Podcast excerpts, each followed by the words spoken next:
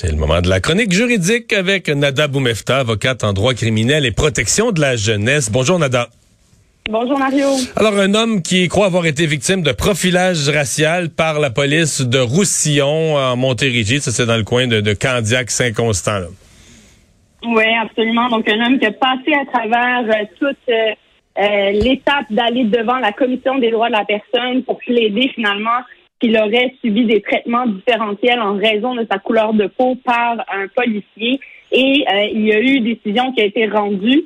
J'aimerais juste revenir avec toi sur les faits de cet événement-là. Ça se déroule d'abord en 2017, je tiens à mentionner, puisqu'on a des résultats seulement en 2021.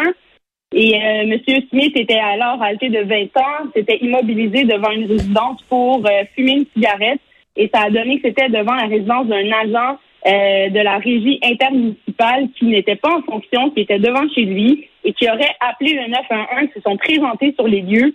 Monsieur aurait été par la suite détenu, et là, attachez votre sucre, 9 heures de temps pour enquête, suivant euh, l'impression qu'il y aurait une détonation de coups de feu qui se serait produite euh, près de cet individu-là qui aurait appelé la police pour finalement réaliser qu'il s'agissait d'un interrupteur finalement d'Hydro-Québec qui avait sauté et non pas une, balle euh, qui a été utilisée. Et notons qu'il n'y avait aucune preuve qui reliait même cet événement-là à cet individu-là. Le 3 novembre dernier, la Commission des droits de la personne a rendu une décision où euh, il confirme que M. Smith a bel et bien été victime de discrimination et de profilage. Et une première, Mario, en tout cas, un dossier que, dont on voit rarement ce type de décision être rendu, mais un dédommagement de 61 000 dollars a été euh, demandé de la part du policier et également qu'il suive une formation sur la discrimination et le profilage racial. Donc vraiment euh, un résultat à la commission euh, comme on en a, je voudrais pourrais dire, jamais vu encore dans le même domaine. Alors, l'ex-conjoint d'Elisabeth Rioux, influenceuse, entrepreneur, a finalement, c'est ce matin, le comparaissait pour un cas de, de, de violence conjugale et il a plaidé coupable. Oui, juste pour revenir rapidement, rapidement euh, sur le premier sujet, là, savoir qu'est-ce que le monsieur pourra faire parce que le policier refuse d'avoir l'argent, de donner cet argent-là. Ça va sûrement être soumis là, euh, directement au tribunal des droits de la personne, puisque la commission ne rend pas jugement à Mario, ça reste un tribunal administratif. Donc, euh, on devra refaire le débat devant un autre tribunal qui est jugement clair. Maintenant, dans cette affaire-là de violence conjugale, je voulais en reparler parce qu'il s'agit d'une influenceuse très connue qui en a fait part et partagé à son auditoire. Ouais, même des photos, là, même des, des photos. Je, parce que moi, je sais ça parce que j'ai une fille qui la suit, là, des photos de ses, euh, de ses blessures après les voies de fait. Oui, exactement, qui ont été partagées. Euh, et donc, elle avait cette preuve-là euh, visuelle, physique des événements qui ont été transmis à la police et euh, qui ont été transmis donc pour la plainte qui a été retenue. Monsieur a été accusé de voies de fait de menaces. Et certains de ces événements-là, Mario, ce qui était un peu plus troublant également, euh, et c'est inacceptable hein, de quelque de quelque façon que ce soit, avoir des gestes violents contre son conjoint ou sa conjointe, c'est déjà très, très euh, déplorable et ça doit être dénoncé, il doit y avoir des conséquences. Mais là, en plus, elle était avec son bébé tout, tout naissant euh, à l'époque et tous ces actes-là se seraient produits en présence du bébé. Donc aujourd'hui, il a plaidé coupable à ces gestes-là. Et euh, sentence ne sera pas rendue aujourd'hui. Une autre date sera fixée. la question qu'on posera, c'est mais s'il plaide coupable, euh, généralement, c'est peut-être pas d'arrangement complètement préétabli, mais généralement, l'idée de plaider coupable, c'est pour essayer d'éviter le pire, de montrer qu'on ben, est repentant, qu'on est conscient de la gravité de ce qu'on a fait, qu'on le regrette, etc., etc., pour, euh, pour calmer le juge, non? Mhm, c'est un bon point, Mario. C'est-à-dire que c'est des étapes qui peuvent effectivement avoir lieu euh, derrière des portes closes qu'on appelle. C'est-à-dire que c'est pas devant le tribunal qu'on va décider de la situation. On va pas laisser la décision entre les mains d'un juge ou d'une juge sur la culpabilité. On va nous-mêmes l'admettre, mais c'est souvent effectivement en cas de discussion avec la poursuite euh, pour voir bon qu'est-ce qu'on fait plus de plus? Est-ce que sur sentence on s'entend sur les faits, par exemple, allégués, et est-ce qu'on s'entend également sur la sentence qui pourrait devenir une civilisation commune, donc approuvée par les deux parties, mais on peut aussi plaider coupable et décider de plaider sur sentence donc, présenter une preuve de part et d'autre et euh, demander au tribunal, en fonction des positions, une sentence différente. Compte tenu des accusations, là, euh, c'est quoi? Donc, menace de mort, voie de fait. Donc, il y a vraiment voie de fait, menace de mort, méfait. Euh, méfait, c'est mhm. quoi, ça? C'est qu'il a brisé des choses, il a brisé du... Exactement. Dans son cas, à elle, je pense, et je veux pas me tromper, mais on parlerait de matériel comme son téléphone cellulaire qui lui aurait déjà arraché. Donc, effectivement, ça peut être des choses. Est-ce qu'il peut, est-ce qu'il peut s'éviter la prison? Eh ben, tu sais, c'est sûr que cet individu-là, là, je n'ai pas ses antécédents sous les yeux. Il faudrait confirmer d'abord s'il en a ou il n'en a pas. Mettons dans l'hypothèse, mettons dans l'hypothèse, il n'y a jamais eu, travaillons dans l'hypothèse, il n'y a jamais eu affaire à la justice, là. Est-ce que, parce que c'est souvent ça, l'individu va faire, tu sais, va s'asseoir avec son avocat, puis son avocat va lui dire, veux-tu éviter la prison? Veux-tu éviter d'aller en prison? Puis généralement, la réponse, c'est oui. Puis là, on essaye de se trouver un chemin, une thérapie, euh, des excuses, un plaide coupable. Mais tout, le but de l'opération, c'est d'éviter de se ramasser en prison j'aime pas vraiment, Mario, de te reprendre par contre, de trouver des excuses et tout. C'est pas tout à fait ça. Non, pas, pas trouver des excuses, fournir des, pas trouver des excuses, fournir ah, des excuses. dans le sens de s'excuser, demander pardon, s'excuser auprès de la victime.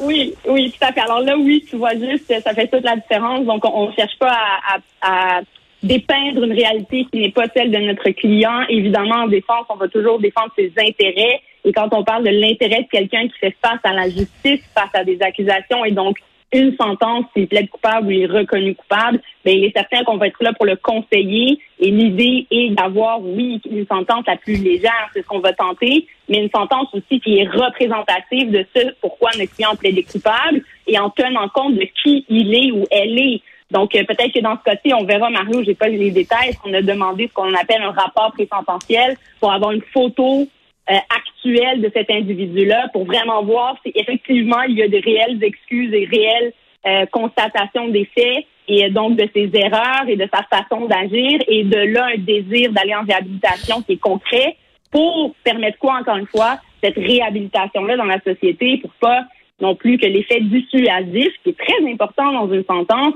ne prenne pas le dessus sur l'intérêt public, mais aussi euh, les intérêts de cet individu-là qui reste quelqu'un fait partie de notre communauté, mais dont évidemment on ne veut pas qu'il répète euh, ces gestes-là et ce type d'action-là face à une autre femme, une autre conjointe ou une autre personne avec qui il voudrait partager sa vie. Donc, c'est surtout là-dessus aussi qu'on va pouvoir euh, plaider. Mais dans ce cas-ci, euh, on parlait d'un entrepreneur également. Je sais qu'il voyage beaucoup. ça, ça peut jouer, Mario, dans les arguments qu'on peut amener au tribunal si l'absolution est une possibilité. Dans son cas, lui, à plaider, ben, demander, par exemple, cette sentence la plus faible parce que monsieur doit voyager dans le cadre de son travail et qu'ici, a des antécédents, ben, ça pourrait l'empêcher de le faire en raison de la discrétion bon, de chacun des pays. C'est un exemple. Après ça, il y a son jeune âge. Après ça, comme tu dis, s'il reconnaît ses torts ou non. Euh, rappelons qu'aujourd'hui, il s'est présenté par voie de vidéo en raison d'un problème de déplacement pour la température. Donc, on s'est accommodé à lui. Il a plaidé coupable. Il n'y a pas eu de commentaires. Et c'est souvent ce qui se passe à cette étape-ci. Parce qu'après, si on désire le faire témoigner devant le tribunal, ben là, il y a une préparation qui doit se faire et s'assurer qu'une preuve soit complète si on veut cette sentence-là la plus faible. Et tu veux nous rappeler, euh, en terminant, les gens qui ont besoin d'aide, SOS, euh, violence conjugale? Ah oui, absolument. Je pense que c'est important de le mentionner, que les gens le sachent que si vous, vous, ne voulez pas, par exemple, directement aller à la police ou vous voulez être appuyé, donc SOS violence conjugale au 1 800 363 9010. Sinon, je sais que la super clinique juridique de Juripot est là également pour vous aider. Il y a d'autres cliniques juridiques, n'hésitez surtout pas à les contacter, ou des avocats euh, également à l'aide juridique ou au privé qui peuvent au moins vous guider, vous supporter et passer à travers euh, toute cette, cette étape-là euh, qui peut être très difficile quand on est victime de ce type d'agression-là. Marc-André Lacroix, un homme de 43 ans de Marieville, donc qui lui s'en va en détention, 36 euh, mois. Il était un fabricant d'armes à feu artisanales. Je comprends qu'il il prenait des armes à feu euh, pas dangereuses, des armes ni plus ni moins que jouets, des armes à air, puis il les transformait. Oui, c'est exactement ça. Donc, Marc-André euh, Lacroix, 43 ans, comme tu mentionnais, transformait des, des machines à air comprimé. On pourrait comparer à, par exemple, des machines à des baby guns ou des euh, mon Dieu, le jeu où on va, c'est comme laser tag, mais avec euh, des balles de peinture. Le paintball. paintball voilà. Merci. Ça fait longtemps que j'ai pas été, vois-tu. Alors, euh, on, fera une activité un peu carte là-dessus, mais le paintball, effectivement, des armes à air comprimé. J'aime mieux laser tag, ça pince moins. Ouais, ben c'est ça que ça, ça fait moins de bleu, mais il fait plus noir. Fait qu'il faut avoir des, des, bonnes lunettes et des bons yeux pour être sûr de pas se manquer. Les deux expériences différentes, mais là, on est dans la réalité et surtout une réalité, Mario, où on se pose beaucoup de questions quant aux armes à feu qui circulent dans nos rues, comment on les obtient. Et là, on est en train de justement mettre en lumière le fait qu'il y a chez nous, sur notre territoire, des gens qui en construisent de façon artisanale, donc en prenant des bases d'armes qui sont à la base légales et qui ne nécessitent pas de permis, par exemple, pour en changer certaines parties. Et là, je peux donner un exemple pour ayant, fait, euh, euh, ayant eu la chance en fait de faire des dossiers où on parle d'armes à feu, donc des expertises euh, de la chambre à canon, par exemple, comment la propulsion se fait. On change les rouages pour permettre euh, par exemple, l'entrée d'une balle réelle, d'une réelle arme à feu et qu'elle soit assez propulsée pour qu'il y ait un impact finalement.